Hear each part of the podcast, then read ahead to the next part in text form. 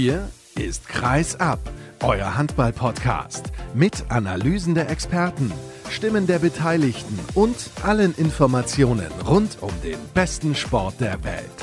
Mit eurem Gastgeber Sascha Staat.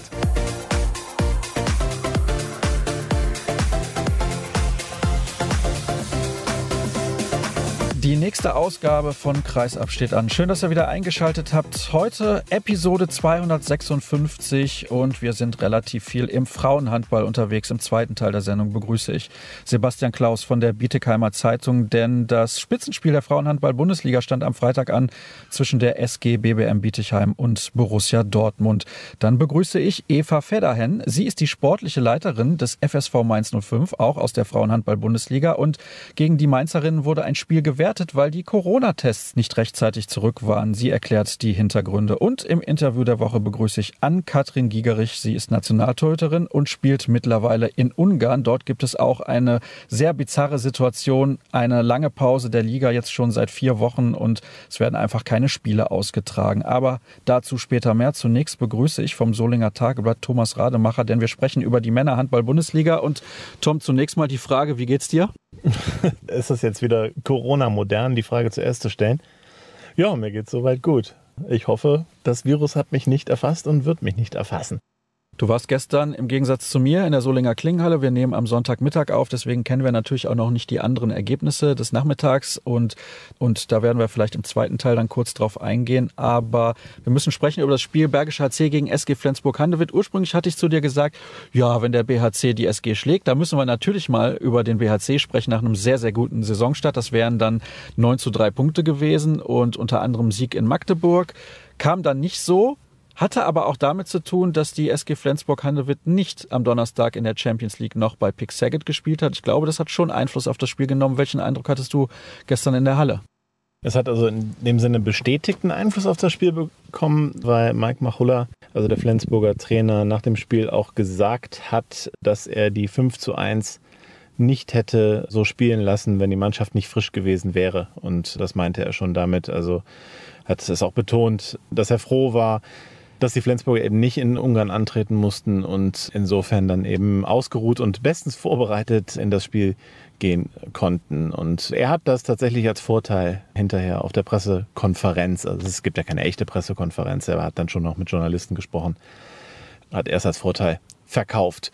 Und insofern muss man das ja auf jeden Fall so akzeptieren, dass Flensburg eben diese 5 zu 1 durchgespielt hat. Da ist der BRC eigentlich über weite Strecken auch ganz gut mit zurechtgekommen. Nur war das schon äh, auch eine starke Performance von der SG Flensburg, gerade auch im, im, mannschaftlichen Bereich. Viele Spieler sehr, sehr gut funktioniert. Jim Gottfriedson auf der Spielmacherposition, äh, Göran Sögert im Rückraum, genau wie Mats Mensalasen. Also der war es so in der zweiten Halbzeit, Sögert war es so in der ersten Halbzeit. Das hat schon sehr, sehr viel bei denen funktioniert und ja, BHC hat das Spiel eigentlich in der ersten Halbzeit verloren ich weiß jetzt nicht mehr, ich glaube, nach der ersten Halbzeit lagen sie 10 zu 16 zurück und es gab dann auch eine Phase, nachdem sie eigentlich geführt hatten. In den ersten Minuten war es ein sehr ausgeglichenes Spiel, wo sie ein paar Bälle weggeworfen haben. Erste Welle dann von Flensburg, die haben die eiskalt ausgenutzt, jeden Tempo-Gegenstoß verwandelt und dann sind sie schnell davongezogen. So kann man eigentlich die ersten, ja, nicht die ersten Minuten zusammenfassen, aber ich sag mal so Minute 10 bis 20. Ja, 10, 17 haben sie sogar zurückgelegen zur Pause. Es war tatsächlich so, am Anfang war es relativ ausgeglichen. Das war so ein, ja, Abtasten ist immer so ein blödes Wort, aber ähm, da lief auch einiges dann eben für den BHC. Am Anfang direkt zwei Rudeck-Paraden, also Christopher Rudeck, Torhüter, hat zwei gute Paraden eben geliefert. Da hatte man eine 5 zu 3 Führung und die ging dann relativ schnell weg, weil man vorne klare Möglichkeiten nicht gemacht hat. Also auch 6 Meter Bälle gut erspielt, Max Dari völlig frei, Sebastian Damm meine ich auch, eine freie Chance. Es gab so einige, wo Benjamin Buric dann naja, der präsenteste Mann auf dem Feld war. Und ja, dann gab es eben auch Gegenstöße, klar. Und dazu kam eben dann das irgendwie, ja, das hat den BRC schon beeinflusst. Also diese Fehlwürfe haben dazu geführt, dass insgesamt die Unsicherheit wuchs. Dann kamen noch ein paar Fehler dazu. Und dann eben vor der Halbzeit war es wirklich eine schlechte Phase. Ja, da hat man das Spiel im Prinzip dann aus der Hand gegeben. Und um 10 zu 17 aufzuholen gegen Flensburg, ja, da braucht ja auch Kiel einen perfekten Tag und natürlich auch dann eben der BRC. Die zweite Halbzeit war besser. deutlich besser, aber auch da gab es noch Fehler und auch da hat man nicht perfekt durchgespielt, sodass es dann nicht mehr wirklich spannend war. Es gab eine Situation, da hat Arno Gunnarsson auf drei Tore Rückstand verkürzt. Wenn jetzt da eine ausverkaufte Klingenhalle gewesen wäre und nicht nur 55 Ehrenamtliche da gesessen hätten, wer weiß, was da dann noch geht. Aber dann kam auch wieder ein schneller Fehler kurz danach dazu und auch eine, eine lange Verteidigungsphase, wo Jim Gottfriedson dann noch trifft. Ja, also da war dann Flensburg dann wieder auf fünf Tore weg und dann war es dann wirklich gelaufen. Hast du den Eindruck gehabt, dass die SG Flensburg-Handewitt, wenn sie so auftritt, eine realistische Chance hat, deutscher Meister zu werden? Ja, also wir werden ja nicht immer Buric in so einer Verfassung haben, dass er wirklich da alles frei wegfischt. Wobei der Torhüter, also ich sehe ihn ja dann vermehrt quasi in, in Spielen gegen den BRC, ist natürlich schon nervig. Er hält schon viel und das wissen wir ja beide, dass es halt eine der absolut entscheidenden Positionen im Handball ist. Und wenn der so spielt, dann können sie natürlich jeden schlagen. Aber ja, ich habe schon den Eindruck, dass es natürlich Mannschaften gibt, die da mindestens auch auf Augenhöhe sind in der Bundesliga. Nur, Flensburg hat sich schon sehr gezielt verstärkt und ich kann jetzt auch nicht sagen, dass das ein, ein schwächeres Team ist als letztes Jahr. Von daher kann man da aus Flensburger Sicht schon relativ optimistisch in die Zukunft blicken. Also Top 3 auf jeden Fall und wenn es gut läuft, auch deutscher Meister. Aber dafür muss man natürlich auch die rhein löwen schlagen. Das ist auch schwer, Kiel, ja. Das ist auf jeden Fall spannend und doch noch eine andere Kragenweite im Vergleich zum Bergischen HC. Lass uns über den BRC auch noch ganz kurz sprechen. Du hast gesagt, es war jetzt nicht so eine optimale Vorstellung, wobei deine Formulierung war, glaube ich, ein bisschen anders. Sie haben in den ersten Saisonspielen schon deutlich besser agiert, als das jetzt gestern der Fall war. Ich habe den Eindruck, das wird so eine ja, eine relativ lockere Saison, wo am Ende Platz 8 bis 12 bei rumkommt. Das kommt dann immer auf die direkten Duelle an gegen die Mannschaften, die auch in dem Bereich landen könnten. Stimmst du mir dazu, wenn du jetzt die ersten Spiele ein bisschen Revue passieren lässt? Ich hatte ja mal nicht Platz 10 in der Saisonvorschau getippt, weil es eben nie absolut perfekt läuft. Wenn es perfekt laufen würde, könnte der BRC vielleicht sogar siebter werden. Aber ähm, ich denke schon, dass man noch hinter sechs anderen Mannschaften anzusiedeln ist. Und wenn man jetzt sich den Etat der Teams anguckt, den man in dieser Saison vielleicht auch nur so ein bisschen schätzen kann, dann ist der BRC natürlich weiter hinten und holt aus seinen Möglichkeiten extrem viel raus. Deswegen weiß ich nicht, ob das so eine lockere Saison ist, denn was man ja sagen muss, die Moral muss ja echt immer stimmen in diesem Team.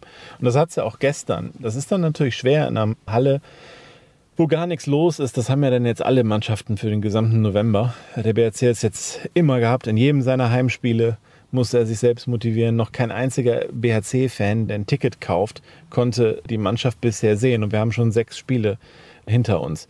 Das ist natürlich ein echt trauriger Zustand. Das heißt, die Mannschaft muss aus sich selbst raus in diesen, diesen mentalen Modus kommen. Und das ist bisher hervorragend gelungen. Und ja, jetzt muss man natürlich auch erkennen, gestern hatte ich den Eindruck, man war schon sehr, sehr niedergeschlagen nach dem Spiel. Und das eben nach einer Fünf-Tore-Niederlage gegen Flensburg, die ja immer passieren kann. Das spricht auch natürlich für einen hohen Ehrgeiz, dass man das halt nicht einfach so wegwirft. Naja, gut, haben wir halt gegen Flensburg verloren. Das kann ja passieren. Das kann halt passieren. Von daher, wenn man jetzt nicht dieses Gesamtbild hat und am Anfang eben gesehen hat, wow, der BRC ist erstmal mit 6 zu 0 Punkten weggezogen, hat in Magdeburg gewonnen, dann ist man auf so einer Welle.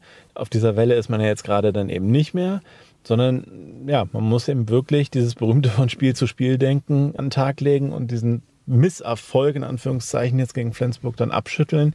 Ich habe da großes Zutrauen, dass das gelingt, aber es ist halt echt kein Spaziergang, weil man nie nie einen äußeren Einfluss bekommt, der einen irgendwie pushen kann. Das muss immer aus sich selbst raus passieren. Und ich glaube, dass da einige Mannschaften größere Probleme haben werden als der BRC.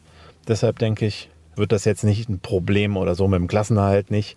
Aber ob das jetzt locker dann eben in dem Bereich dann eben rauskommt, eine Prognose fällt echt super schwer dieses Jahr. Aber ich bleibe optimistisch und dass mein Tipp zehnter Platz am Ende aufgeht.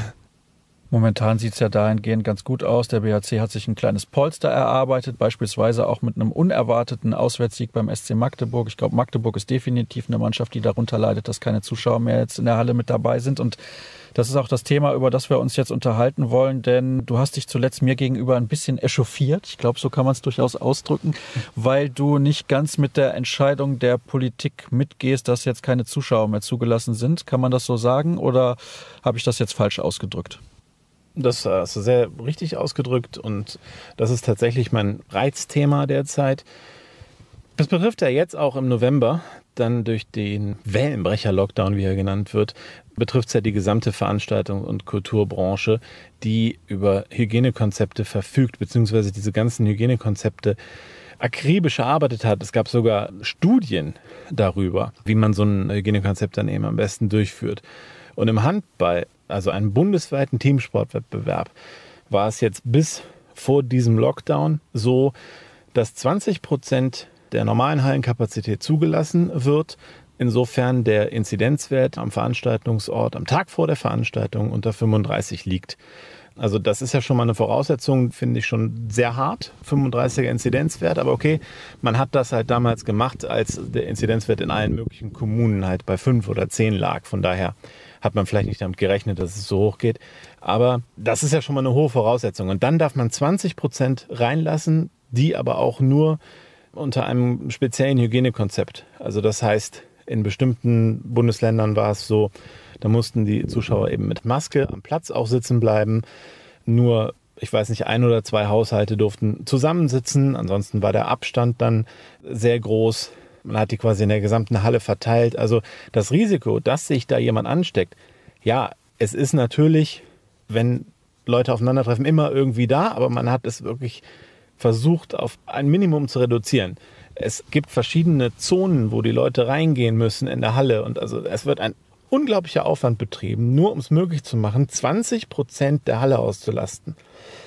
Dann geht der Inzidenzwert über 35 und das Erste, was passiert, ist, ja, dann müsst ihr jetzt komplett ohne Zuschauer spielen. Das finde ich komplett ungerecht, denn entweder man vertraut dem Hygienekonzept und sagt, es funktioniert, wir minimieren das Risiko damit, dann gilt das auch bei einem Inzidenzwert von 50 oder 100 aus meiner Sicht. Oder man vertraut dem Hygienekonzept eben nicht. So, aber es hat nichts mit einem Inzidenzwert zu tun.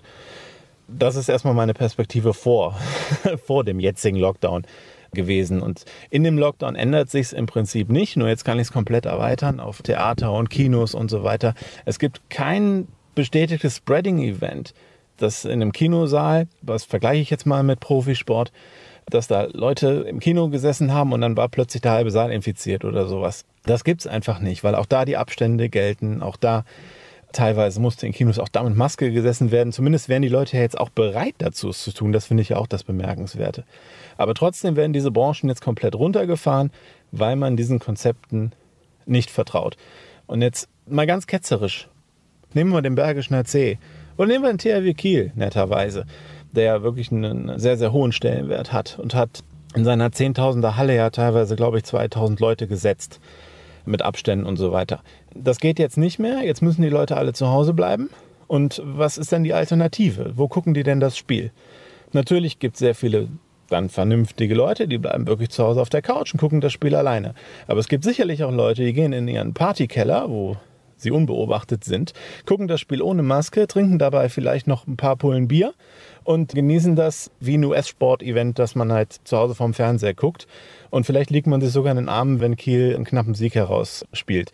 Wo ist denn die Infektionsgefahr größer? In der Halle, wo man kontrolliert da sitzt mit Maske oder zu Hause in dem Partykeller. Ich will nicht sagen, dass das jeder so macht, das ist ja Quatsch, aber die Möglichkeit besteht, dass das eben so geschieht. Das heißt, ganz hart formuliert, keine Zuschauer bedeutet mehr Infektionen. Das ist jetzt eine steile These von mir, eine sehr, sehr steile These, aber beweis mir doch mal das Gegenteil. So.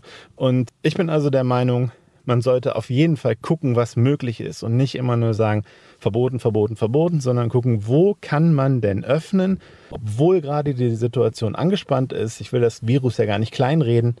Die Situation ist angespannt, aber wo kann ich denn was wagen? Und dann kann ich doch am ehesten gucken und sagen, da wo es Konzepte gibt, Kultur, Sportveranstaltungen mit Hygienekonzept, also Profisport und ja, vielleicht auch Gastronomie, mal abgesehen von Nachtgastronomie oder ähnlichem, aber ganz normale Restaurants, die sich ja auch an Auflagen, zig Auflagen halten, dass ich doch da am ehesten gucken muss, dass ich wieder, dass ich eher was wage. So sehe ich das. Und deswegen ist es für mich ein Reizthema.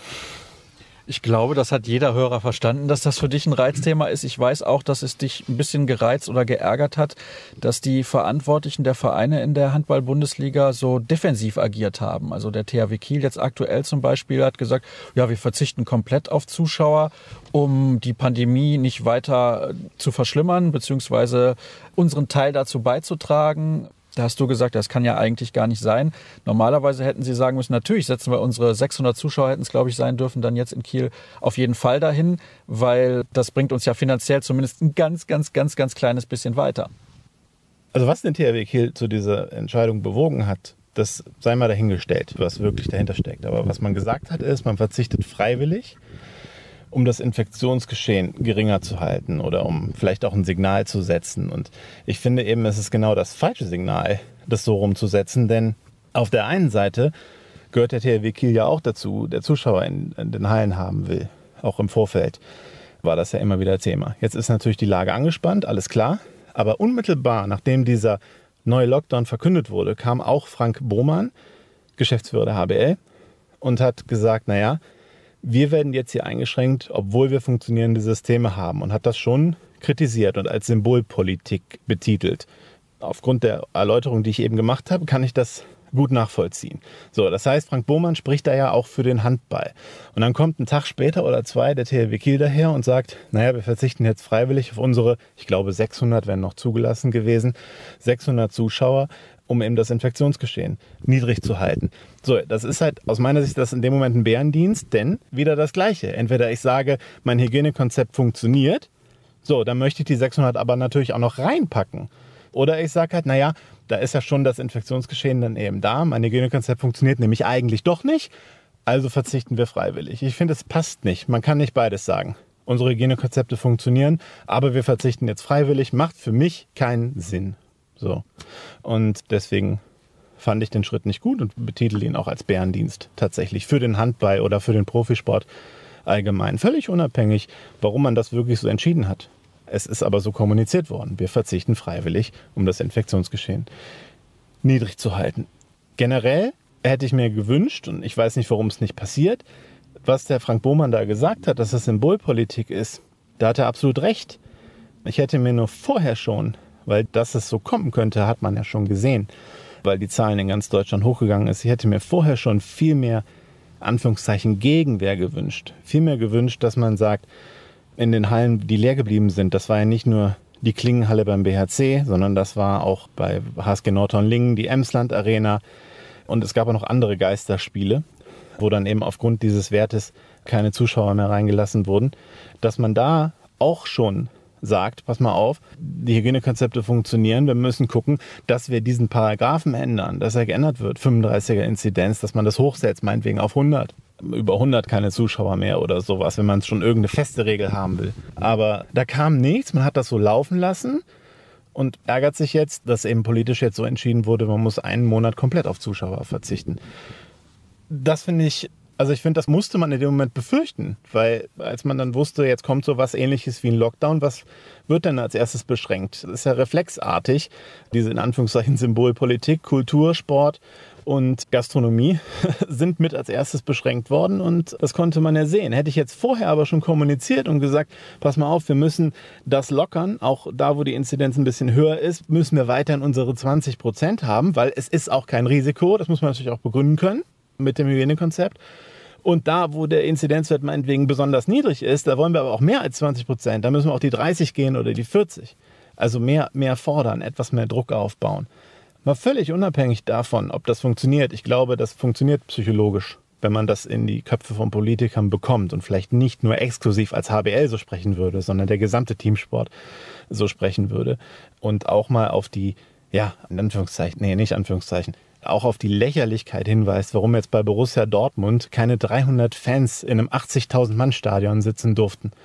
Die 300 Fans bringen Borussia Dortmund finanziell ja nichts oder fast nichts, das ist ja völlig egal. Aber auch da, da hätte jeder seinen eigenen Blog haben können. Wie soll man sich denn da jetzt mit dem Covid-19-Virus da anstecken?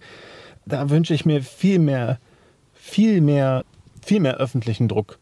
Und den erzeugt man eben nur, wenn auch die Großen Positionen in diesen Sportarten oder die Sprecher für die Sportarten, also vielleicht auch Frank Bohmann und, oder die DFL, wenn diese Personen, denen man auch zuhört, wenn die das auch mal ein bisschen deutlicher machen. Das würde ich mir generell wünschen. Das bringt nämlich nichts, wenn einzelne Vereine da irgendwas sagen. Das, das hört ja niemand. Jetzt ist die Frage, soll ich nochmal nachhaken oder bist du schon alles losgeworden? Sascha, vielleicht habe ich ja auch komplett Unrecht, aber das ist nun mal meine Meinung dazu. Ich finde das wirklich bedauerlich und ja, ich finde es wirklich bedauerlich und ich finde es halt auch schade, dass eben gar nicht differenziert wird. Ob jetzt ein Hygienekonzept ausgeklügelt ist oder nicht, sondern einfach pauschal gesagt wird, so, jetzt machen wir hier wieder sowas wie einen Lockdown und Zuschauer dürfen halt einfach mal per Definition nicht dabei sein. Überhaupt nicht drüber nachdenken, was diese Leute denn dann stattdessen machen, ob die sich das vielleicht woanders angucken oder sich im Privat treffen. Das ist so, man könnte sagen, es ist ja fast eine, eine Pointe, sozusagen, ja, okay, wir können ja jetzt nicht Nee, Pointe ist das falsche Wort. Wirklich, es ist einfach nur so ein Symbol. Ne? Wir können ja jetzt nicht beim FC Bayern München erlauben, dass da sich tausend Fans mit Abstand ins Stadion setzen, aber der kleine Gastronomiebetrieb darf eben nicht aufmachen. Dann sagt man, das wäre das falsche Zeichen. Ich finde, es wäre genau das richtige Zeichen, dass man Vertrauen in Hygienekonzepte setzt und einfach sagt, pass auf, ihr müsst dieses Konzept umsetzen, dann bekommt ihr aber auch was dafür. Und das fehlt mir. Übrigens auch dann in der Gastronomie. Wenn man da wirklich was hat, also das ist jetzt kein Reizthema von mir persönlich, dass jetzt Restaurants schließen müssen. Aber da kann ich den Frust auch absolut verstehen, denn die mussten ja auch zig Auflagen erfüllen, um aufzumachen. Und dann haben sie das alles und setzen die Leute mit Abstand hin, nur zwei Haushalte und so weiter und so weiter. Ja, und jetzt müssen sie aber doch schließen. Und also den Frust verstehe ich in fast allen Branchen. Nur ich finde halt, man muss eben gucken, wo kann ich was wagen und wo eben nicht. Und da sehe ich eben Kulturveranstaltungen und Sportveranstaltungen doch recht weit vorne, dass man was wagen kann, weil man eben doch so viel Aufwand betreibt. Beim Amateursport, da ist meine Meinung dann schon differenzierter, da kann ich es nachvollziehen. Tatsächlich, auch wenn mich das gerade beruflich sehr belastet, dass man auch Fußballligen, Handballligen, Unterklassige, wo eben nicht getestet werden kann, dass man die gerade jetzt nicht spielen lässt, wo die Zahlen dann eben so hoch sind.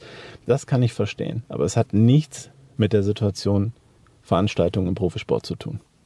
Gut, jetzt mal ordentlich durchatmen. Wir sind nämlich fast am Ende des ersten Teils angekommen und eine Sache wollte ich zu dem Thema auch noch loswerden. Wenn man denn schon Geisterspiele hat, liebe Veranstalter, ihr müsst die Musik nicht so aufdrehen, als würde die Halle ausverkauft sein und ihr müsst auch nicht bei jedem Tor so rumbrüllen, als würden dann die Zuschauer noch den Nachnamen des Torschützen rufen, weil das ist übrigens nicht der Fall. Ja gut, du kannst ja auch mal eine falsche Meinung haben.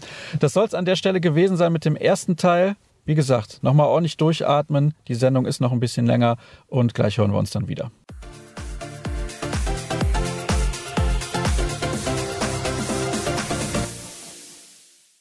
So, liebe Hörer, ich hoffe, ihr habt ein bisschen durchgeatmet, wie ich das eben angekündigt habe. Das war, glaube ich, dringend nötig nach den Aussagen von Thomas Rademacher zum Thema Hygienekonzept und Corona verfolgt uns in dieser Sendung weiter. Wir nehmen diesen Teil der Ausgabe am Montagmittag auf. Alle anderen sind ja vorab schon aufgezeichnet gewesen. Deswegen können wir da noch ein wenig auf die Aktualität eingehen, bevor wir dann gleich zur Frauenhandball-Bundesliga und dem Spitzenspiel zwischen Bietigheim und Dortmund kommen denn es gibt ein paar Meldungen des Deutschen Handballbundes, beziehungsweise eine Meldung mit mehreren Meldungen in der Meldung. So ist es korrekt. Steffen Weinhold, Philipp Weber und Andreas Wolf werden nicht bei den Nationalmannschaftslehrgängen mit dabei sein. Bei Weinhold ist der Grund eine Gehirnerschütterung, die er erlitten hat im Bundesligaspiel gegen die HSG Nordhorn und er wird in den kommenden Tagen erst in das Training des THW zurückkehren. Bei Philipp Weber ist es so, dass mittlerweile die gesamte Mannschaft des SCDHFK Leipzig aufgrund eines positiven Corona-Tests in Quarantäne ist. Die haben am Donnerstag noch gespielt in der Bundesliga gegen Stuttgart,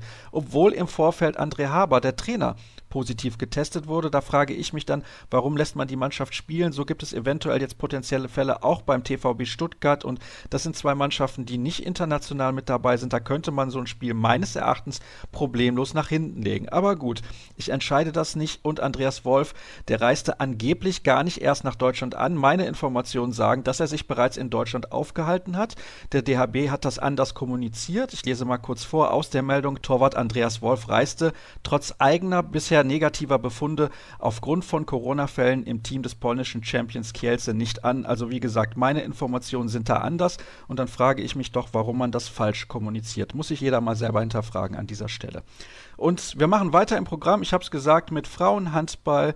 Borussia Dortmund scheint die Mannschaft zu sein, die in der Frauenhandball-Bundesliga absolut den Ton angibt, denn sie hat gewonnen am vergangenen Freitag. Das Spiel war auch zu sehen bei den Kollegen von Eurosport bei der SG BBM Bietigheim und bislang musste er die ganze Zeit ruhig sein. Das hat er hervorragend gemacht. Sebastian Klaus von der Bietigheimer Zeitung ist in der Leitung. Ich grüße dich. Hallo. Moin Sascha, hi. Ich hoffe, du hast Geduld gehabt. Also zumindest hörte es sich so an, weil du nichts gesagt hast. Und ich würde gerne natürlich mit dir sehr ausführlich über dieses Spiel sprechen vom vergangenen Freitag. Ein paar Randnotizen haben wir auch noch, die wir thematisieren werden. Lass uns zunächst aber über die Partie sprechen. Vorher habe ich gedacht, das könnte relativ ausgeglichen werden. Dortmund leichter Favorit. Es wurde sehr, sehr deutlich. Zu Beginn führte der BVB bereits mit 6 zu 1. Wie kam das zustande? Ja, also erstmal ich glaube, wir sind alle davon ausgegangen, dass das Topspiel, so wie es, eigentlich angedacht war, am Ende für irgendeine Seite mit ein oder zwei Toren Unterschied ausgeht. Also, dass das bis zum Ende spannend bleibt. Aber im Grunde war es ja, wie du gesagt hast, nach zehn Minuten entschieden. Da stand 6-1, 7-1. Ich glaube, mit sechs Toren waren sie weg, die Dortmunder. Und das ist im Handball zwar nichts, aber trotzdem hatte man da zu dem Zeitpunkt eigentlich an dem Abend nie das Gefühl, dass die Bietigheimerinnen da noch drankommen könnten. Also es ist im Grunde eigentlich alles schiefgelaufen, was nicht hätte schieflaufen dürfen bei der SG. Das waren viele technische Fehler in der Anfangsphase, viele Ballverluste, viel Hektik im Spiel und Dortmund hat das dann einfach gnadenlos ausgenutzt.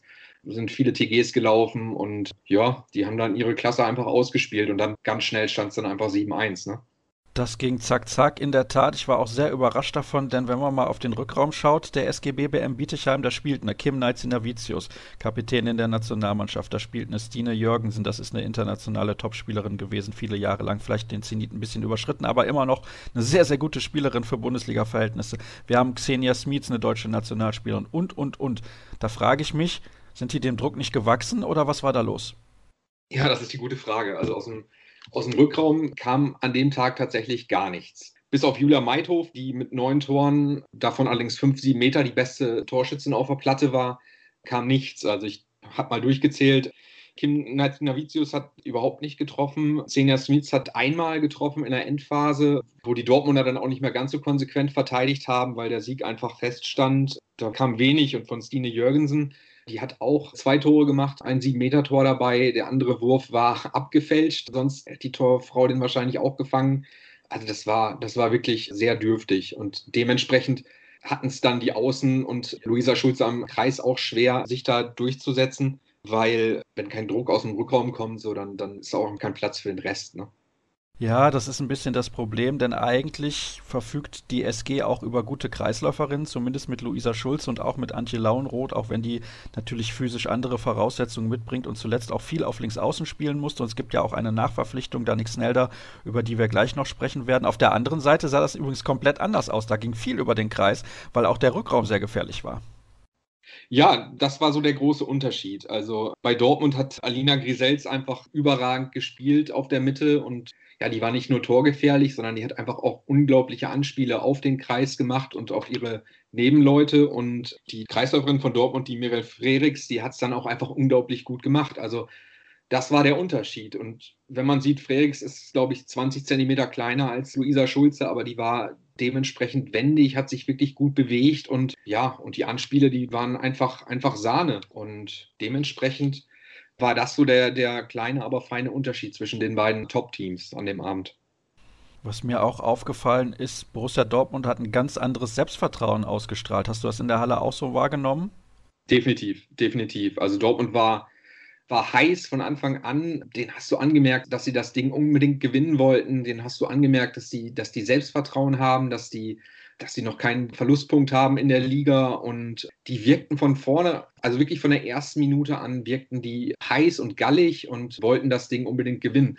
Und das fehlte mir so ein bisschen bei Bietigheim. Also da plätscherte das alles so ein bisschen vor sich hin und ein bisschen fehlte mir da die Abwehr, die sich dann dem da so ein bisschen entgegenstellt der Niederlage und ja, also da fehlt es eigentlich an allem. Ne? Und so ein bisschen dieses, dass man sich da gegenseitig pusht und so, das habe ich an dem Abend nicht gesehen. Interessant, dass du das so sagst, denn eigentlich ich bleibe dabei, hat die SGB BM Bietigheim einen sehr, sehr guten Kader, hat jetzt aber auch schon drei Minuspunkte auf dem Konto. Dahinter Blomberg mit vier Minuspunkten. Der THC hat verloren, fünf Minuspunkte. Also Borussia Dortmund jetzt deutlich vorne in der Tabelle, obwohl sie ein Spiel weniger absolviert haben, die Dortmunderinnen. Lass uns mal ein Zwischenfazit ziehen nach jetzt acht Spieltagen in der Frauenhandball-Bundesliga. Ist Borussia Dortmund in dieser Saison deiner Meinung nach zu stoppen? Weil eigentlich könnte das nur Bietigheim, sagen zumindest alle Experten also jetzt, ich muss jetzt die Niederlage erstmal sacken lassen, mit der habe ich natürlich auch nicht in der Form gerechnet, aber der erste Eindruck ist, wer soll die stoppen? Ne? Andererseits, klar, ist die Liga noch unglaublich lang. Wir sind gerade erst am Anfang. Letzte Saison hat der BVB die einzige Niederlage gegen Metzingen gehabt. Da ging es in dieser Saison auch erst lange ausgeglichen zu. Am Ende haben sie es dann mit fünf, glaube ich, gewonnen. In Thüringen haben sie letzte Saison auch nur zweimal knapp gewonnen. Da müssen sie auch noch hin. Gibt es noch ein Rückspiel gegen Bietigheim. Also eigentlich ist noch alles drin. Also die Hoffnung stirbt zuletzt, aber es fällt schwer zu glauben, dass die SG Dortmund da jetzt noch ein Bein stellen könnte. Und ich sehe auch tatsächlich, wenn dann nur diese beiden Teams, also dass Metzingen oder Thüringen da noch irgendwie eingreifen können, sehe ich einfach nicht. Ja, in der Tat, Metzing mit acht Minuspunkten auf dem Konto und sehr überraschend natürlich die HSG Blomberg-Lippe mit einem sehr, sehr guten Saisonstart mit 12 zu 4 Zählern, liegt auch aktuell in der Tabelle vor dem Thüringer HC, dahinter die Neckarsulmer Sportunion und die HSG Bensheim-Auerbach. Also man vermisst da so Namen, die man in den letzten Jahren oben in der Tabelle immer gesehen hat. Bayer Leverkusen, Buxtehude, Metzing, Oldenburg, das waren über viele Jahre Spitzenteams, aber das hat sich ein bisschen geändert und ich würde gerne mit dir noch über die spezielle Situation Situation in Bietigheim sprechen, denn ich habe es eben gesagt, eine Spielerin wurde nachverpflichtet, Danik Snelder, die kennen wir aus der Bundesliga, hat viele Jahre beim Thüringer HC gespielt, kommt aus Schiofok, aus Ungarn und da spreche ich übrigens gleich dann noch im Interview der Woche mit Ann-Kathrin Gigerich drüber, die auch in Ungarn spielt und das ein bisschen mitbekommen hat. Schiofok hat finanzielle Probleme, beziehungsweise die Spielerinnen sind irgendwie nicht mehr so richtig motiviert. Man weiß nicht genau, was da los ist. Man konnte jedenfalls jetzt in Bietigheim so eine Spielerin verpflichten, Kreisläuferin und ich glaube, das wird ein ziemlich guter Fang sein. Das glaube ich auch. Also jetzt mal abgesehen von der Qualität, die Snelda da hat, ist es einfach auch gut für Luisa Schulze, dass er da endlich mal ein bisschen Unterstützung kriegt und die muss ja in der Abwehr rackern und muss vorne immer ran über 60 Minuten. Das heißt, jetzt kriegt sie endlich mal auch ihre Pausen und wird dementsprechend dann selber fitter sein. Aber Snelda alleine schon ist natürlich ein Wahnsinnstransfer, der sicherlich nur geklappt hat, so auf dem letzten Drücker, weil es da bei Sjofok halt Probleme gab. Das bedeutet, die Qualität im Kader steigt nochmal und sie wird aber ein bisschen sinken, denn eine andere Spielerin wird ihre Karriere zum Saisonende beenden. Anna Lörber, das hatte sie zuletzt in einigen Gesprächen schon ein wenig angedeutet. Jetzt ist es also offiziell. Das ist für den Frauenhandball insgesamt schon ein großer Verlust, machen wir uns nichts vor. Definitiv. Also Anna Lörper hat die letzten Jahre bei Bietigheim wirklich auf einem unglaublich hohen Level gespielt. In dieser Saison kam sie dann noch nicht ganz so zum Zug, auch aufgrund ihrer Verletzung. Ist jetzt erst seit ein paar Spielen wieder dabei, hat noch nicht so viele Spielanteile. Jetzt zuletzt gegen Dortmund ist, glaube ich, auch erst Mitte der zweiten Halbzeit eingewechselt worden oder in der 40. Minute. Und ja, also, aber trotzdem, sie ist halt eine Naturgewalt und hat einen eisernen Willen und kann so ein Team natürlich auch mitziehen. Und sie wird natürlich ein großer Verlust sein fürs Team. Lass uns ein bisschen auch noch über den Umbruch quatschen. Markus Gaugisch ist seit dieser Saison der Trainer, der Nachfolger von Martin Albertsen. Es hat sich ja einiges verändert im Kader. Das Karriereende von Anna Lörper ist da auch der nächste Schritt und die Neuverpflichtung von Danik Snelder natürlich auch. Hast du den Eindruck, er hat sich schon adaptiert an den Frauenhandball? Das ist das erste Mal, dass er eine Frauenhandballmannschaft trainiert und ich habe so das Gefühl, es funktioniert noch nicht alles so, wie er sich das vorstellt und natürlich auch, wie der Verein sich das vorstellt, gar keine Frage. Ja, also da wäre ich vorsichtig, da ein Urteil zu fällen, zu früh. Also man muss einfach sagen, der Umbruch war gewaltig, den Bietigheim da zu bewerkstelligen hatte. Es sind acht Spielerinnen gegangen, sechs neue kamen dazu, jetzt mit Snell da die, die siebte. Für jeden Trainer wäre das schwer, das aufzufangen und gerade der Rückraum muss sich erstmal noch finden. Bei Bietigheim Markus Gaugisch ist ein sehr ruhiger Trainer, der ja jetzt an der Seitenlinie nicht ausflippt. Es ist ein anderer Trainertyp als André Fuhr jetzt bei den Dortmundern, der dann vielleicht ein bisschen energischer wirkt auf den ersten Blick zumindest. Aber ich glaube, man muss ihm die Zeit geben und so schlecht sieht es jetzt ja nicht aus. Also klar, in der Champions League noch keinen Punkt geholt und in der Meisterschaft jetzt ein bisschen hinterher, aber das war jetzt tatsächlich dieses eine Spiel wo sie da völlig von der Rolle waren. Und ja, da würde ich den Ball flach halten, auf jeden Fall. Und ihm die Chance geben, da weiterzumachen. Glaubst du denn übrigens, dass ehemalige Bietigheimerinnen wie Dina Eckele oder Laura van der Heiden demnächst wieder dort landen könnten, wenn sich die Situation in Schofok so darstellt, wie sie nun eben ist, dass da einige Spielerinnen jetzt quasi sagen können, wir gehen nochmal woanders hin, um Champions League beispielsweise zu spielen, was ja in Bietigheim auch möglich wäre? Ich kann mir schon vorstellen, dass da hinter den Kulissen einiges probiert wird. Wobei im Tor Emily Sando, glaube ich, macht da wirklich auch in den letzten Wochen, spielt die auf einem unglaublich hohen Niveau. Da ist jetzt nicht ganz so der Bedarf. Und ich habe auch gehört, dass Dina Eckerle in Metz im Gespräch ist. Da sind die Verhandlungen, glaube ich, relativ weit. Aber klar, im Rückraum, da wäre Laura van der Heiden natürlich nicht die schlechteste. Aber ich kann es mir gerade in Corona-Zeiten nicht vorstellen, dass da nochmal noch, die Schatulle geöffnet wird. Die wurde ja gerade bei Danik Sneller schon ein bisschen geöffnet, also muss man sich da auch überlegen, wenn man auf der einen Seite immer meckert, ah, wir haben kein Geld, wir haben kein Geld wegen Corona, uns fehlen die Zuschauereinnahmen, aber dann ständig nachzuverpflichten, also was heißt ständig, das machen ja andere Vereine auch. Und da kann sich jetzt jeder überlegen, welchen Club ich damit meine. Nun gut, dann kommen wir noch zu dieser ja kleinen Fehde, finde ich, die zwischen der SG und dem BVB herrscht seit ein paar Monaten, als natürlich dann auch die Entscheidung gefällt wurde seitens der HBF, dass kein deutscher Meistertitel vergeben wird. Die Dortmunderinnen zeigten sich da sehr erbost. Die SG hat das alles natürlich recht locker flockig kommentieren können und Jetzt gab es dann auch eine Meldung zuletzt auf der Internetseite der SG, wo ich mir gedacht habe, warum sticheln die jetzt ein klein wenig? Das gestaltete sich so, das Champions League-Spiel von Borussia Dortmund in Valcea in Rumänien musste ja aufgrund von Corona abgesagt werden. Die hatten dann letztes Wochenende spielfrei. Bietigheim musste in der Champions League spielen. Dann gab es noch einen Nationalmannschaftslehrgang für deutsche Nationalspielerinnen. Dortmund hat nicht so viele Nationalspielerinnen beim DHB, wie das Bietigheim hat. Und dann wurde diskutiert und gesagt, das ist ein bisschen befremdlich, dass Dortmund jetzt das spielfrei hatte und es dann auch noch so einen Lehrgang gab. Also Borussia Dortmund kann ja nichts dafür, dass dieses Spiel in der Champions Champions League abgesagt wurde. Was ist das für eine Aussage seitens der SGB Bern Bietigheim? Wie bewertest du das? Ja, also das kann ich mir auch nicht so ganz erklären. Also es war wahrscheinlich nochmal so eine kleine Stichelei, um sich da so als Underdog zu präsentieren. Weil, wie du gesagt hast, also Dortmund kann ja nichts dafür, dass da beim Champions League-Gegner dann kurzfristig Corona-Fälle festgestellt werden und die Fahrt dann doch nicht stattfindet, beziehungsweise der Flug und der Lehrgang, dass sie dann natürlich mehr holländische Nationalspielerinnen haben als deutsche das ist dann ja auch nicht deren Fehler oder deren Versehen, sondern das ist einfach so. Und ja, also das ist, glaube ich, dann dieses klassische Understatement. Wir sind müder als ihr und deswegen seid ihr in der Favoritenrolle, was man dem Gegner dann gerne zuschiebt. Aber ich denke nicht, dass das an dem Tag dann die große Rolle gespielt hat, sondern Dortmund war einfach besser. Das ist schön, dass du das gesagt hast und ich das nicht noch anfügen musste. Herzlichen Dank, Sebastian, für deine Einschätzung rund um dieses Topspiel zwischen der SG BBM Bietigheim und Borussia Dortmund in der Frauenhandball-Bundesliga. Und dort bleiben wir. Und gleich erklärt uns die sportliche Leiterin aus Mainz, Eva Federhen, warum ein Spiel gegen ihre Mannschaft gewertet wurde und warum sie damit nicht einverstanden sind.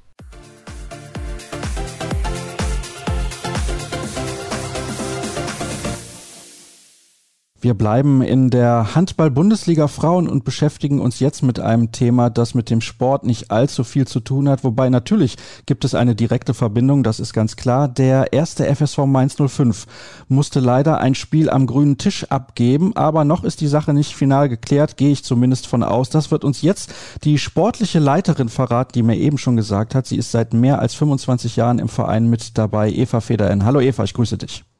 Hallo Sascha, hallo. Ja, wir sind natürlich ziemlich enttäuscht über das Ergebnis und über die Spielwertung der spielleitenden Stelle und sind aktuell dabei zu prüfen, beziehungsweise haben uns im Endeffekt schon dafür entschieden, dass wir auch gegen die Wertung dann Einspruch beim Bundesgericht einlegen werden. Das ist gut, dass du das direkt vorwegnimmst, aber vielleicht kannst du allen Hörern mal erklären, die in der Thematik nicht allzu tief drinstecken, was ist denn genau passiert? Warum wurde ein Spiel gegen euch gewertet? Ja, wir haben den erforderlichen Corona-Test nicht rechtzeitig vor dem Spiel vorlegen können.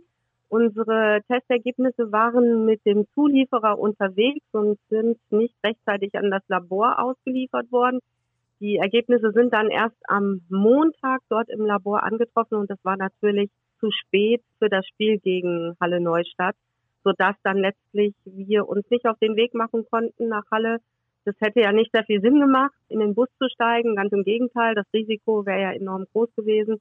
Wir konnten die negativen Testergebnisse ja nicht vorlegen und insofern hat dann die spielleitende Stelle das Spiel abgesagt und gegen uns dann leider auch gewertet. Wann hätte das Spiel eigentlich stattfinden sollen? Am vergangenen Sonntag, ist das korrekt? Das hätte am vergangenen Samstag stattfinden sollen. Und bei den letzten Spielen war es immer so, dass unsere Testergebnisse Freitag dann im Labor vorlagen und entsprechend auch getestet bzw. dann ausgewertet wurden, sodass wir dann am Freitagnachmittag das Ergebnis hatten. Und dieses Mal lag das Ergebnis bzw. das ganze Paket wurde nicht ausgeliefert und insofern konnte natürlich das Labor auch nicht testen und wir hatten keine Testergebnisse und durften dann in der Folge auch nicht spielen. Du hast eingangs gesagt, dass ihr sehr wahrscheinlich Protest einlegen werdet gegen dieses Urteil. Also seid ihr euch in Anführungsstrichen keiner Schuld bewusst. Der Fehler liegt dann beim Zulieferer. Habe ich das richtig verstanden oder interpretiere ich das richtig? Das hast du absolut richtig verstanden, Sascha. Das sehen wir so. Uns ist garantiert worden durch den Zulieferer, dass eine Auslieferung am darauffolgenden Tag bis 10 Uhr erfolgt. Darauf haben wir uns natürlich dann auch verlassen wenn der Zulieferer entsprechend dann seine Garantie auch eingehalten hätte, dann wären natürlich unsere Ergebnisse da gewesen zu dem Spiel gegen Halle. Also wir sind der Auffassung, dass man uns das nicht zurechnen kann. Ja, sagen wir mal, das ist so im Sinne höherer Gewalt zu sehen. Das fällt nicht in unseren Bereich. Das ist nicht unser Verschulden. Habt ihr immer mit dem gleichen Zulieferer bislang gearbeitet und da gab es nie Probleme, nehme ich an, weil vorher ja auch kein Fall dieser Art bekannt war? Ja, haben wir immer. Das war im Gesamtpaket, was die HBF ausgehandelt hat. Mit dem Labor war auch dieser Zulieferer benannt. Wir haben dann natürlich das dann auch so, ja, angenommen, haben gute Erfahrungen gemacht. Es hat bisher reibungslos geklappt. Insofern sehen wir das halt auch nicht auf unserer Seite. Das ist sehr interessant. Also, wenn ich das jetzt richtig verstanden habe, der Zulieferer wurde im Vorfeld sozusagen von der HBF bestimmt. Nein, er wurde nicht bestimmt. Wir hätten ihn selber auch verändern können. Aber das war im Gesamtpaket, im Verhandlungspaket, war das die Option, die den Vereinen dann auch genannt wurde. Aber wir hätten auch ein anderes Labor wählen können. Also es ist nicht so, dass die HBF das vorgegeben hat. Aber sie hat das Gesamtpaket so ausgehandelt. Gut, das hat natürlich auch was mit den Kosten zu tun, die gerade für einen kleinen Verein wie den FSV Mainz 05 wahrscheinlich relativ hoch sind und einiges an Geld kosten, das man gerne in den Spieleretat stecken würde, gar keine Frage, aber darüber wollen wir jetzt noch nicht sprechen. Ich würde gerne von dir wissen, was denn der Zulieferer eigentlich gesagt hat, weil zwischen Montag und Freitag ist ja noch ein kleiner Unterschied. Ja, den Zulieferer, den haben wir versucht zu erreichen. Das ist uns leider nicht gelungen. Das ist in der Organisationsstruktur dieses Zulieferers anscheinend nicht vorgesehen, dass man die Möglichkeit hat, tatsächlich dort jemanden zu erreichen. Das geht also über Callcenter und ja, es war keine Möglichkeit dann zu erfahren, warum dieses Paket anstatt Freitag erst am Montag ausgeliefert wurde. Wie war im Zuge dessen die Kommunikation mit der HBF? Weil es klang schon so ein wenig durch, dass ihr relativ enttäuscht seid, was dieses Urteil angeht. Ja, wir hatten natürlich damit gerechnet, dass das Spiel neu angesetzt wird, aber nicht, dass das Spiel gegen uns gewertet wird. Die spielleitende Stelle hat uns aber daraufhin mitgeteilt, dass es keine andere Möglichkeit für sie gibt. Vielleicht auch, ja, ich sag mal aus Sicht der spielleitenden Stelle nachzuvollziehen, weil es natürlich hätte sein können, dass Halle Neustadt den Vorwurf dann uns gegenüber erhebt und gegebenenfalls gegen die ja, Neuansetzung dann Protest einlegt. Das hätte natürlich der spielleitenden Stelle auch passieren können. Gut, ich, ich denke, dass es grundsätzlich halt nicht angemessen war gerade aufgrund der Situation, die du ja auch kurz geschildert hast, die Spielwertung dann letztendlich so vorzunehmen. Wenn ich das jetzt mal ganz neutral betrachte, ihr seid jetzt nicht zwei Mannschaften, also wir reden hier vom SV Union Halle Neustadt und vom FSV Mainz 05, die im Europapokal unterwegs sind, die Dutzende Nationalspielerinnen haben. Also so einen Nachholtermin zu finden wäre jetzt wahrscheinlich nicht allzu schwer. Nein, das wäre sicherlich kein großartiges Problem gewesen. Weder für Halle Neustadt noch für uns. Hast du kommuniziert auch in diesen Tagen dann mit dem SV Union Halle Neustadt, um mal ein bisschen herauszufinden, wie die die ganze Sache betrachten? Nein, das haben wir nicht gemacht. Der Karl-Heinz Elsässer hat am Tag, an dem Samstag natürlich auch Halle entsprechend informiert, hat kurz mit denen gesprochen, aber wir haben über diese Spielwertung nicht mit Halle Neustadt kommuniziert. Ich glaube, das ist auch nicht der richtige Weg, sondern der einzige Weg kann jetzt nur sein, dass wir dann eben beim Bundesgericht Einspruch einlegen. Wie sah denn die Kommunikation in den letzten Tagen mit der HBF aus? Ich nehme an, nachdem das Urteil einging, habt ihr, habt ihr euch nicht sonderlich darüber gefreut, das ist logisch, aber habt ihr dann da mal bei Christoph Wendt beispielsweise, dem Geschäftsführer der HBF, angerufen, um die Kommunikation zu suchen und das mal zu klären? Also wir hatten entsprechende Kommunikation. Der Karl-Heinz Elsässer, unser Abteilungsleiter, hat auch mit dem Uwe Stemberg, das ist ja die spielleitende Stelle beim, bei der HBF, darüber gesprochen. Er steht da auch im wirklich engen Austausch mit dem Uwe Stemberg. Der Uwe Stemberg hat ihm seine Gründe erläutert. Dass wir das natürlich aus unserer Sicht, aus betroffenen Sicht etwas anders sehen, glaube ich, liegt auch auf der Hand. Ja, und jetzt hat letztlich die spielleitende Stelle die Entscheidung abgegeben dann an das Bundesgericht. So muss man es, glaube ich, unterm Strich werten. Vielleicht kannst du auch noch mal ein bisschen erklären für alle, die nicht in der Thematik drinstecken, nicht nur wie das abläuft, das ist ja klar, also ihr macht Testungen und wartet dann natürlich auf die Ergebnisse. Wie sind da die zeitlichen Rahmen und wie viel Kosten kommen auf euch als Verein dazu? Weil ich habe es eben schon gesagt, der FSV Mainz 05 ist jetzt vielleicht bekannt als Fußballverein, aber die Handballabteilung kann jetzt nicht irgendwie zehn deutsche Meisterschaften vorweisen. Das heißt, ihr müsst jeden Euro wahrscheinlich zweimal umdrehen in eurem Etat. Ja, genau, das ist richtig. Wir bekommen ja unser Budget zwar über die Fußballer, aber das ist natürlich, oder die Fußballabteilung, aber das ist natürlich begrenzt. Wir müssen uns innerhalb dieses Budgets bewegen und da sind natürlich unsere Mittel wirklich sehr, sehr begrenzt und wir sind da auch in der Handball-Bundesliga Frauen auch nur ein kleiner Player. Wir verfügen da nicht über die Mittel, dass wir jetzt, ich sag mal, alle Spielerinnen einzeln testen können. Insofern haben wir uns auch für diese Pool-Testung, die die HBF so ausgehandelt hat und auch vorgeschlagen hat, entschieden. Und diese Pooltestung ist natürlich für uns wesentlich günstiger. Nichtsdestotrotz sind das Kosten, die da auf uns zukommen. Es kommt für jede Testung eine Ärztin aus der Uniklinik, nimmt dann entsprechend die Proben von den aktiv Spielbeteiligten. Und ja, diese Proben werden dann versandt an ein Labor, wie gesagt, mit dem Zulieferer, über den wir vorhin schon gesprochen haben. Und die Kosten bei uns liegen dann bei circa 300 Euro für diese Testung. Und das war, glaube ich, so der erste Teil deiner Frage. Und der zweite Teil bezog sich dann auf den zeitlichen Ablauf. Wir testen Mittwochabend, versenden dann am Donnerstag eben mit diesem Zulieferer, mit dem wir bisher das Ganze versendet haben. Wir werden jetzt wechseln, werden den Zulieferer wechseln. Und ja, die Proben sind dann im Laufe des donnerstags bzw. freitags im Büro, so im, in dem Labor, nicht im Büro, im Labor und werden dann dort ausgewertet. Bislang hatten wir das Testergebnis immer Freitagnachmittag vorliegen. Ist dieser zeitliche Rahmen so vorgegeben von der HBF, sprich Testung mittwochs abends und Versand dann am Donnerstag? Also die HBF hat empfohlen, den Versand am Mittwoch vorzunehmen. Es sollte nach Möglichkeit eben nicht dienstags getestet werden, sondern erst Mittwoch und dann der Versand auch am Mittwoch erfolgen. Das können wir aber an der Stelle nicht. Wir haben das auch seinerzeit mit der HBS diskutiert. Wir haben Mittwochabend Training und müssen dann im Zuge dieses Trainings die Tests entnehmen und dann hatten wir keine Möglichkeit mehr über den Zulieferer, der dort genannt ist in dem Paket, diese Tests dann auch zu versenden abends. Zumal dann auch die Ärztin, die kommt und die Proben nimmt, nur am Mittwochabend dann auch Zeit hat, um die Abstriche bei den Mädels zu machen. Also das liegt nicht daran, dass ihr beispielsweise mittwochs vormittags nicht trainiert, weil ihr gar keine Profispielerin mit dabei habt. Ich kenne euren Kader jetzt nicht in- und auswendig, das muss ich ehrlich gesagt zugeben, aber ich kann mir gut vorstellen, dass eine Mannschaft wie eure mittwochs vielleicht dann nur am Abend trainiert und deswegen könnt ihr vormittags gar nicht testen. Genau, so ist das. Unsere Spielerinnen sind keine Profis. Wir haben auch im Übrigen überhaupt keine Hallenzeit zur Verfügung, Mittwochvormittag, sodass es uns gar nicht möglich ist, dann diese Versendung beziehungsweise die Proben zu entnehmen und dann am Mittwoch auch zu versenden. Aber bislang hat es sehr gut geklappt mit der Versendung Donnerstag.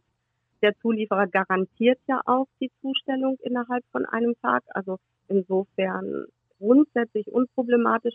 Und so wie wir die Hygienevorschriften oder das Hygienekonzept lesen, ist da von einer Kann-Regelung auszugehen und eben nicht von einer Muss-Regelung, dass wir dann halt auch tatsächlich am Mittwoch versenden müssen.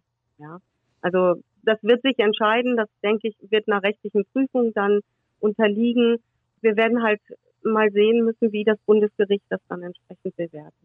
Da werden wir sicherlich drauf schauen. Und eine Frage habe ich aber noch zum Abschluss. Gerade eine Mannschaft wie eure muss das doch mit Corona extrem treffen. Ich weiß nicht, wie viele Zuschauer ihr habt, aber die Einnahmen, zumindest die ihr generieren könnt, fehlen so einem kleinen Club wahrscheinlich enorm. Ja, absolut. Das fehlt uns. Das fehlt uns auf der Einnahmenseite. Wir sind da sicherlich nicht die Einzigen, sind dann in der komfortablen Situation, dass wir natürlich trotzdem unser Budget zur Verfügung gestellt bekommen dass wir da keine Themen mit Sponsoren haben. Aber nichtsdestotrotz fehlen uns natürlich die Zuschauereinnahmen auf der. Und was ganz, ganz extrem ist, fehlt uns ja auch die Bindung zu den Zuschauern, die Unterstützung, die uns fehlt. Auch als kleiner Verein dann. Wenn so ein Spiel mal eng wird, wäre das natürlich wahnsinnig wichtig auch für uns, die Unterstützung von unseren Fans.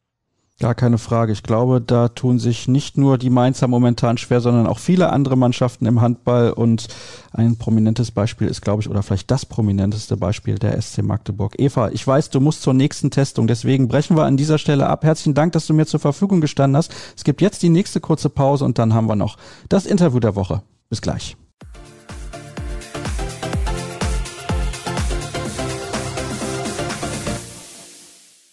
Wir kommen zum Interview der Woche und ich bin mir sicher, die Spielerin, die ich heute eingeladen habe, hat jede Menge zu erzählen. Sie spielt mittlerweile in Ungarn, in Debrecen, ist Nationalspielerin und kennt sich mit Wein besonders gut aus. In der Leitung ist Ann-Kathrin Giegerich. Hallo Anka, ich grüße dich.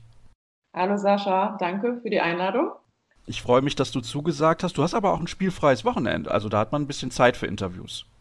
Genau, genau. Leider schon ein bisschen länger spielfrei. Deswegen ist jetzt auch viel Zeit, genau. Wie lange habt ihr denn schon spielfrei und liegt das ausschließlich an der Corona-Situation? Wir haben schon den ganzen Oktober spielfrei. Also das letzte Spiel war tatsächlich vor der Nationalmannschaftspause. Und das ist alles aufgrund der Corona-Situation. Normalerweise sollten wir englische Wochen spielen. Und erst waren wir in Quarantäne, unser Team, und danach alle Gegner. Und ja, das hat sich jetzt schon ganz schön in die Länge gezogen. Also wenn ich dich gerade richtig verstanden habe, es gab einen positiven Test oder vielleicht auch mehrere bei euch in der Mannschaft? Genau, wir hatten zwei positive Fälle und die Regelung hier in Ungarn ist, wenn positive Fälle in der Mannschaft sind, ein oder mehrere, dann muss sofort die komplette Mannschaft zehn Tage in Quarantäne. Und danach braucht man natürlich auch kurz zwei, drei, vier, fünf Tage, um sich wieder vorzubereiten und wieder zu trainieren. Und dann ist man eben bei einem positiven Fall direkt, ja, gut zwei Wochen erstmal aus dem Spielbetrieb raus. Wie war das denn bei euch? War das dann eine Spielerin oder zwei Spielerinnen, hast du ja gesagt, die Kontaktpersonen ersten Grades waren? Das wird ja ein bisschen unterteilt. Ich weiß gar nicht, wie das in Ungarn genau geregelt ist. In Deutschland gibt es ja vielleicht ein Protokoll, das anders ist als das bei euch.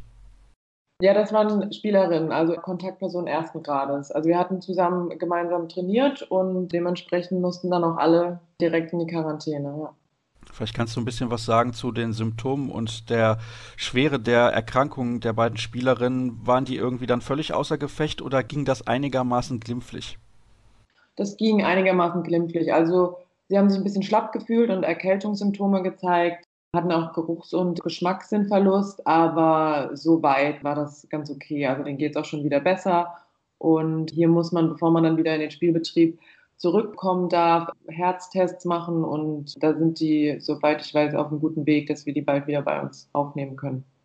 Wenn man jemanden kennt, der damit infiziert ist und einem in Anführungsstrichen natürlich physisch vor allem so nahe steht, nimmt man das Ganze ein bisschen anders wahr? Hat man mehr Respekt vor der Sache?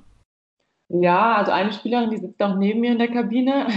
Da wird man doch ein bisschen nervös, aber mich hat es Gott sei Dank nicht erwischt. Aber klar, da ist das irgendwie doch schon ein bisschen näher, weil ich davor auch niemanden in meinem direkten Umfeld kannte, der krank war. Und wenn es dann plötzlich jemand erwischt, mit dem man täglich Zeit verbringt, wird es einem schon nochmal anders bewusst.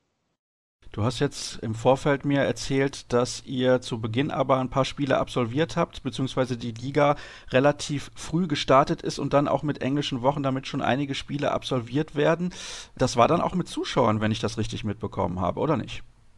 Genau, bei uns können Zuschauer kommen, auch unbegrenzt. Man muss Maske tragen und es wird die Temperatur gemessen am Eingang, aber ansonsten gibt es da keine Beschränkung aktuell. Okay, das ist doch sehr interessant. In Deutschland ist das natürlich seit ein paar Tagen komplett anders. Wie sind die Maßnahmen in Ungarn generell im Moment?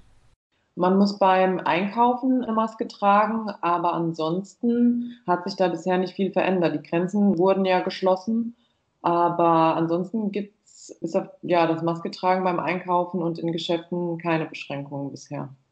Wie sehr schränkst du dich denn als Spielerin dann selbst ein mit dem Wissen, dass man das relativ leicht aufschnappen kann, ohne das irgendwie mitzubekommen? Also wir sind dazu ein und natürlich auch in der Selbstverantwortung von jeder Spielerin, weitestgehend zu Hause zu bleiben und wenn möglich auf Ausflüge und so weiter zu verzichten. Und es liegt ja auch im Interesse von uns, dass wir spielen und von daher schauen wir alle, dass wir uns da ein bisschen zurücknehmen mit Freizeitaktivitäten und Besuchen und ja, was das alles angeht. Es tut mir übrigens leid, dass ich dich einlade und wir die ersten fünf Minuten nur über Corona sprechen, aber es ist natürlich ein interessantes Thema, vor allem weil du eine ganz andere Perspektive hast momentan. Deswegen wollte ich da auf jeden Fall mal drüber sprechen. Und vor allem ist natürlich schade, dass du das alles sportlich noch gar nicht so richtig einschätzen kannst, bis auf die ersten Partien, die ihr absolviert habt vor dieser Pause. Also ja, das ist natürlich sehr, sehr tragisch, gar keine Frage. Aber lass uns mal über den Sport sprechen. Frauenhandball in Ungarn, das ist eine ganz, ganz große Nummer, als du dieses Angebot bekommen hast. Wie lange hast du überlegt, ob du das machen sollst oder nicht? Das war für mich eigentlich sofort klar, dass ich das machen will, weil das immer mein Traum war, mal im Ausland zu spielen. Und von daher war das, war das für mich eigentlich keine große Frage. Ich wollte das sofort machen und ich bin auch bisher wirklich froh, dass ich den Schritt gegangen bin. Ich fühle mich hier sehr wohl. Und klar, wie du sagst, es ist jetzt ein bisschen anders, als man sich vorgestellt hat. Gerade bei uns im Verein, da ist eine große Fankultur und das kann man jetzt im Moment bekommt man das nicht so mit, wie es eigentlich normalerweise wäre, was natürlich schade ist. Wobei in Deutschland ist es natürlich nochmal ganz anders ohne Zuschauer. Und ja.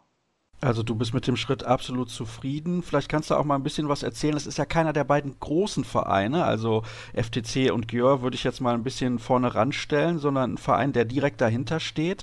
Du hast gerade schon die Fankultur angesprochen, die man leider jetzt nicht so mitbekommt. Welchen Stellenwert hat es denn in Debrecen selbst der Handball? einen sehr, sehr großen Stellenwert. Es gibt noch Wasserball, ist ja auch sehr populär, aber danach kommt schon der Handball. Ist, denke ich, populärer fast als der Fußball. Also hier gibt es auch ein Zweitligateam im Fußball. Aber ansonsten bei uns sind immer sehr, sehr viele Zuschauer normalerweise, was natürlich jetzt durch Corona ein bisschen abgenommen hat. Es ist schon eine, eine andere Fankultur als in Deutschland auf jeden Fall. Erzähl mal ein bisschen was, was die Trainingsbedingungen angeht. Man hört ja dann immer, in Ungarn sind die so herausragend gut. Wie ist das bei eurem Verein? Das ist auch sehr professionell alles. Auch die Halle wurde jetzt neu renoviert. Ein Physio ist jedes Training da und ich finde auch qualitativ und quantitativ machen wir mehr, als ich es jetzt gewohnt war in den letzten Jahren. Da muss ich mich auch noch dran gewöhnen. Aber ich bin sehr zufrieden auf jeden Fall. Also hier wird sehr professionell gearbeitet. Wenn du jetzt sagst, du musst dich dran gewöhnen, inwiefern? Ist das sehr anstrengend für Kopf und Körper gleichzeitig? Man kennt das einfach nicht, kann man das so sagen? Also für mich persönlich war es schon eine Umstellung von den Umfängen her und unser Trainer legt auch sehr, sehr großen Wert auf das Läuferische, auf die Athletik und das war schon sehr hart die ersten Wochen. Und auch jetzt empfinde ich es schon als sehr anstrengend, aber es bringt einen ja nur nach vorne. Das stimmt natürlich. Und du hast gesagt, du wolltest diesen Schritt ins Ausland unbedingt gehen. Und ich kann mich an eine Torhüterin erinnern, Clara Woltering, die hinterher gesagt hat, das war die beste Entscheidung meines Lebens. Die hat natürlich auch zweimal die Champions League gewonnen. Das könnte mit Debrecen ein bisschen schwer werden. Aber es ist ja schon erstaunlich, dass jetzt so viele deutsche Spielerinnen auf einmal nach Ungarn gegangen sind. Hattest du mit denen im Vorfeld dann auch Kontakt? Hast du mit denen gesprochen? Weil zwei waren ja deine Mitspielerinnen beim Thüringer HC, Emily Bölk und Alicia Stolle. Genau, genau. Ja, klar haben wir uns da untereinander ausgetauscht, als es dann auch bei uns allen drei offiziell war, dass wir nach Ungarn gehen. Da unterhält man sich natürlich schon und auch in der Zeit davor, da haben wir uns ausgetauscht, wie macht ihr das hier mit Abmelden, Anmelden, wie ist bei euch im Verein, dies und das. Da haben wir auf jeden Fall viel geredet und wir reden auch jetzt häufig miteinander. Hast du denn zuletzt auch mal mit Dina Eckerle gesprochen? Du hast zwar mit der nicht beim Thüringer HC zusammengespielt, aber du kennst sie natürlich aus der Nationalmannschaft. Die spielt in Schiofok. Das ist ein Team, das eigentlich die Nummer drei ist, kann man glaube ich sagen, aber ambitioniert Champions League zu spielen. Und die haben jetzt irgendwie ein paar Spielerinnen, die den Verein wechseln können. Das ist ja schon eine kuriose Situation. Gerade erst dahin gegangen, beispielsweise Danik Snelda, holländische Weltmeisterin, kennen wir auch noch aus vielen Jahren in der Bundesliga. Die ist jetzt nach Bietigheim gegangen, weil der Verein irgendwie kein Geld mehr hat. Hast du da mal mit Dina beispielsweise drüber diskutiert? Ja, ja, in Schielfort geht es drunter und drüber gerade. Wir haben da dem, die letzten Tage mal gesprochen. Und auch beim Nazi-Lehrgang, da sind wir zusammen angereist. Da hatten wir das letzte Spiel noch gegeneinander und sind dann am nächsten Tag montags dann zusammen geflogen. Da hatten wir uns ein bisschen unterhalten und ja, da hatte sie schon angedeutet, dass dass da ein bisschen was im Argen liegt und sie haben ja dann auch bei uns verloren, was eigentlich nicht den Ansprüchen von Schiofok gerecht wird und ja, ja, da ist ein bisschen schwierig zu sagen, wie es da jetzt gerade weitergeht schon sehr erstaunlich, weil es, wie gesagt, ein sehr ambitionierter Verein ist, der eigentlich in der Champions League mit dabei sein möchte. Ich glaube, ist auch amtierender EHF-Cup-Sieger, wenn ich es richtig im Kopf habe. Korrigiere mich gern, wenn es falsch ist. Nee, das ist richtig. 2019 haben die den EHF-Cup gewonnen. Letzte Saison, klar, ist natürlich ist das weggefallen und war dann schon sehr enttäuschend und sehr schade für den Verein und auch für die Spielerinnen, die dorthin gewechselt sind und die dort spielen, dass sie dann leider nicht in der Champions League antreten dürfen diese Saison. Ich frage auch deswegen nach, was dieses Thema angeht, weil ich glaube, das ist ja schon so ein bisschen Abenteuer. Also nicht, dass Ungarn irgendwie ein paar tausend Kilometer weit entfernt von Deutschland ist, so ist es ja nicht, aber trotzdem macht man sich als Spielerin wahrscheinlich Gedanken, wie ist das, wenn ich da hinkomme? Ich habe da natürlich Ansprechpartner im Verein, aber die Sprache ist komplett anders. Wie war das für dich in den ersten Tagen und ersten Wochen? Ich muss sagen, das war okay. Also die Mädels und die Leute im Verein, die haben sich super um mich gekümmert. Ich habe mich sofort wohlgefühlt.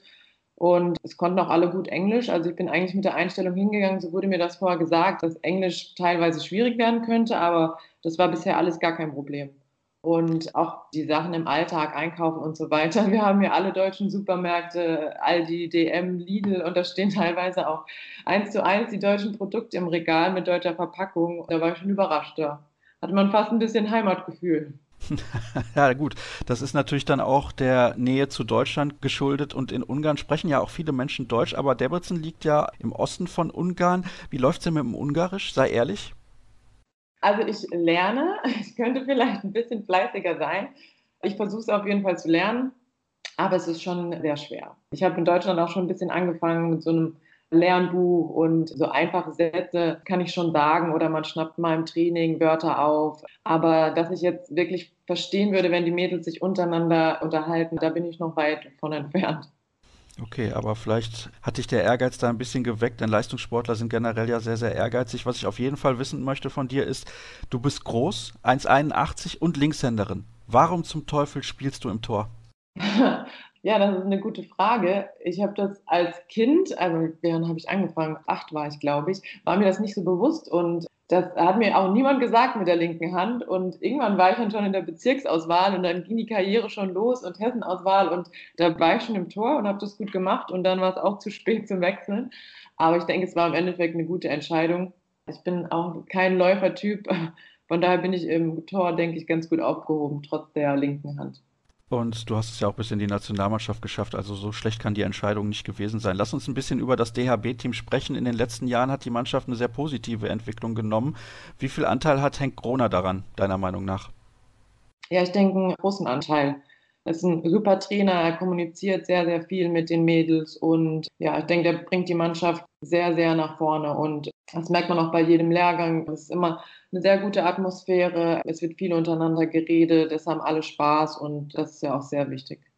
Trotzdem ist die WM, ich will nicht sagen schief gelaufen. Ihr habt so eine gute Weltmeisterschaft gespielt bis zu einem gewissen Punkt und dann die Olympia-Quali verpasst.